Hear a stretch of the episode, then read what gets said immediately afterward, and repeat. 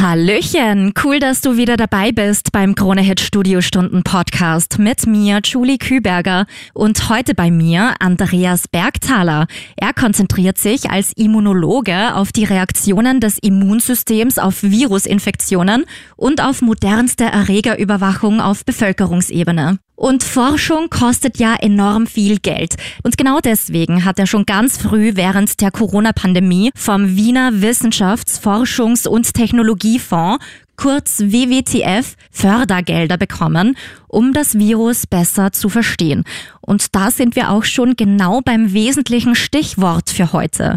Besser verstehen, denn das ist genau das, was Andreas als Wissenschaftler und der WWTF als Förderfonds gemein haben. Das Bemühen, Forschung begreifbar zu machen. Was die Kampagne Wien will's wissen, wie auch der dazugehörige neue Wissenschaftstalk spontan gefragt auf Kurier TV damit zu tun haben, welchen Einfluss ausgerechnet der tasmanische Teufel auf Andreas Karriereentwicklung hatte und welches Standing Wien in der internationalen Forschung Wirkung hat. Das alles und noch ganz viel mehr heute Thema bei uns. Los geht's!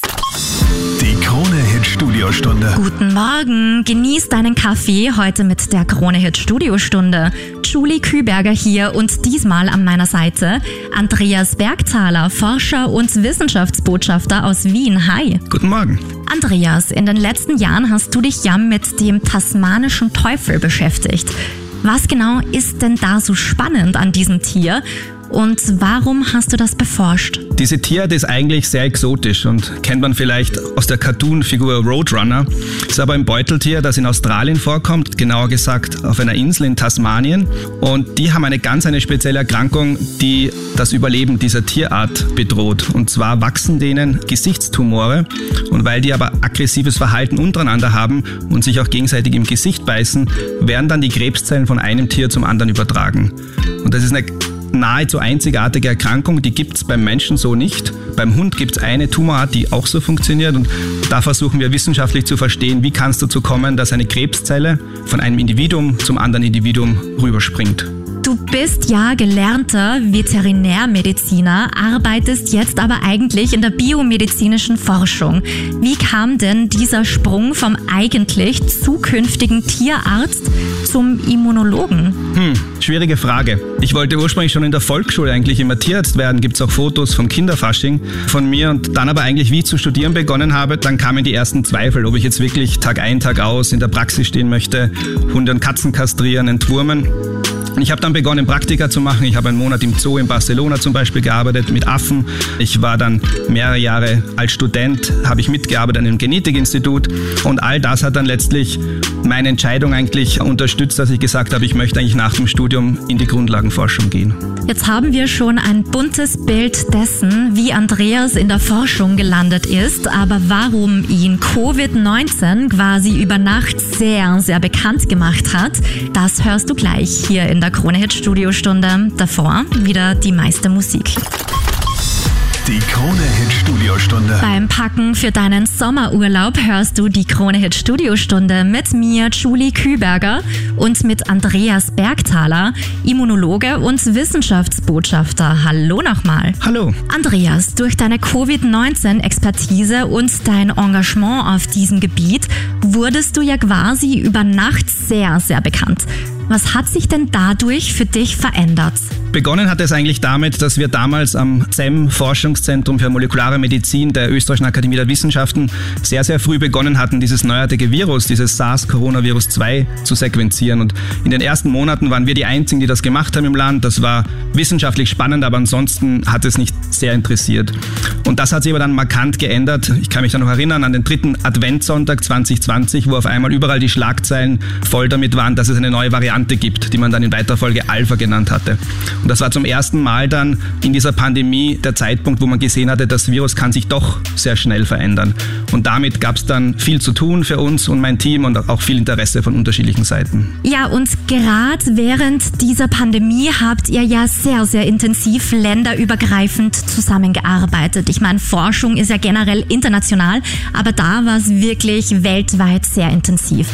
Was war denn für dich am erstaunlichsten an dieser internationalen Kooperation? Also erstaunlich und auch letztlich aufregend war es als Forscher, dass wir damals wirklich in Echtzeit beobachtet haben, gemeinsam mit internationalen Kollegen, wie sich das Virus verändert. Einerseits versuchen zu verstehen, was passiert ist in der Vergangenheit, aber natürlich versuchen vorwegzunehmen, wie das Virus sich weiterentwickelt. Und das war alles andere als einfach.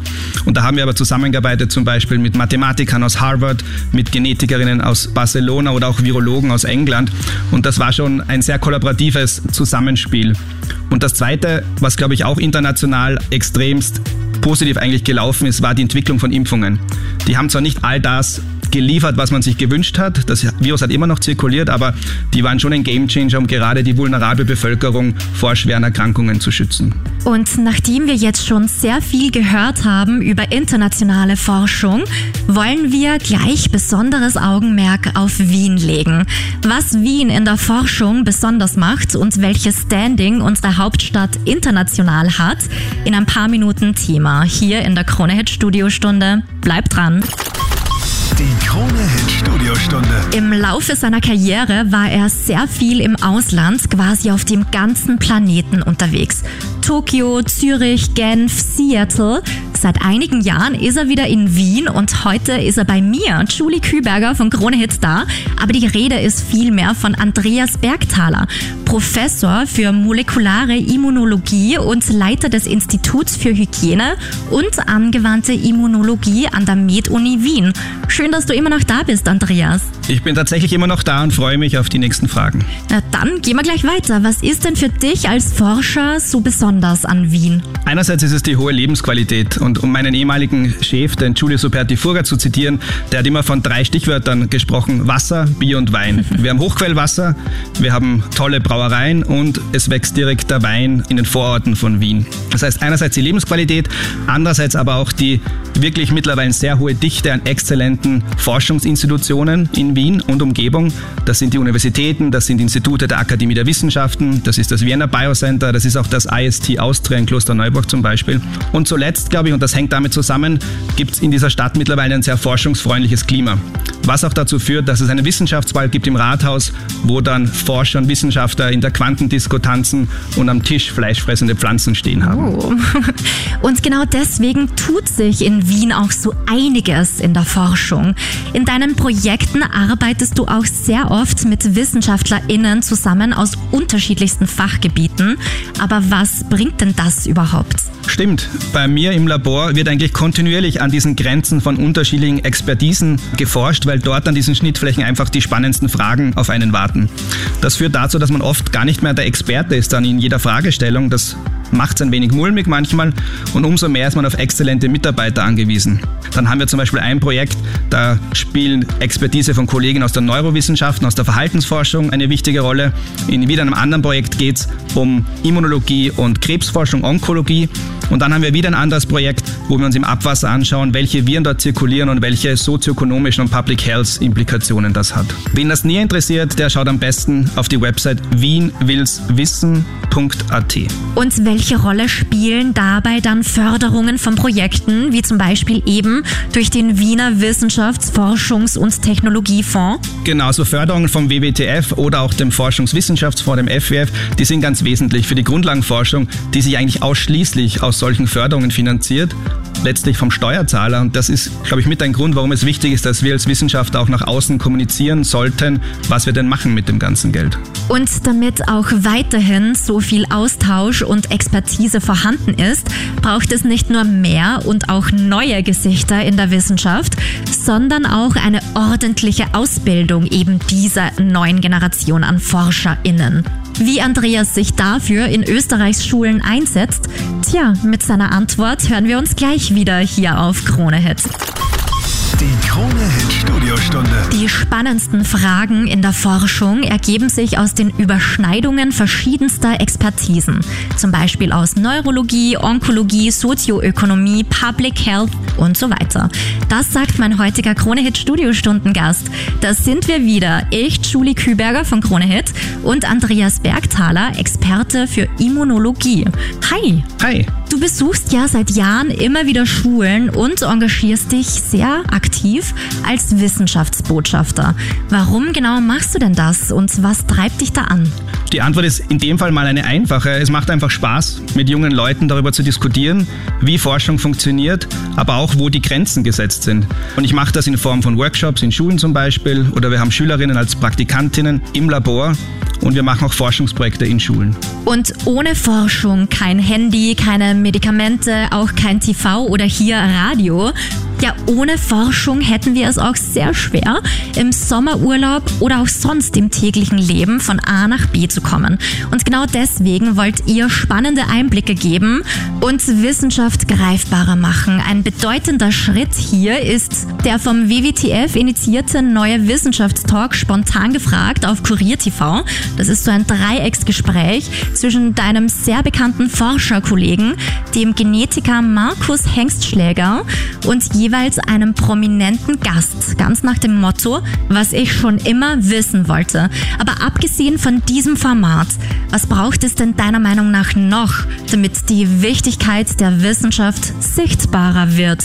Na, ich glaube, es geht ganz grundsätzlich darum, auf die Bevölkerung zuzugehen, sie teilhaben zu lassen, was wir denn so im Labor machen, warum das überhaupt einen Sinn hat und uns auch zum Beispiel nicht hinter Fachbegriffen verstecken. Und damit einhergehend auch, dass wir transparent erklären, wie Wissenschaft funktioniert, wie kann es sein, dass man immer wieder neue Tatsachen schafft und man manchmal auch dann wieder das zurechtrücken muss, was man bisher dachte und eben was die Wissenschaft auch nicht kann. Heute hören ja hoffentlich ganz, ganz viele Leute zu, auch vielleicht die nächste Generation an ForscherInnen. Was möchtest du denen denn sagen? Euch möchte ich sagen, macht das, was euch Spaß macht.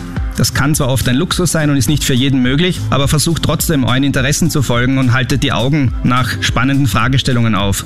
Arbeitet mit dem Besten und zuletzt noch vielleicht, weil an Krisen mangelt es uns ja nicht. Ich glaube, ein gewisser Grundoptimismus ist auch nötig, damit man einfach die unglaublichen Möglichkeiten, die uns allen offen stehen, auch wirklich nützt. Und mit diesen total wichtigen und richtigen Worten verabschieden wir uns für heute leider auch schon wieder aus der Krone Hit Studiostunde.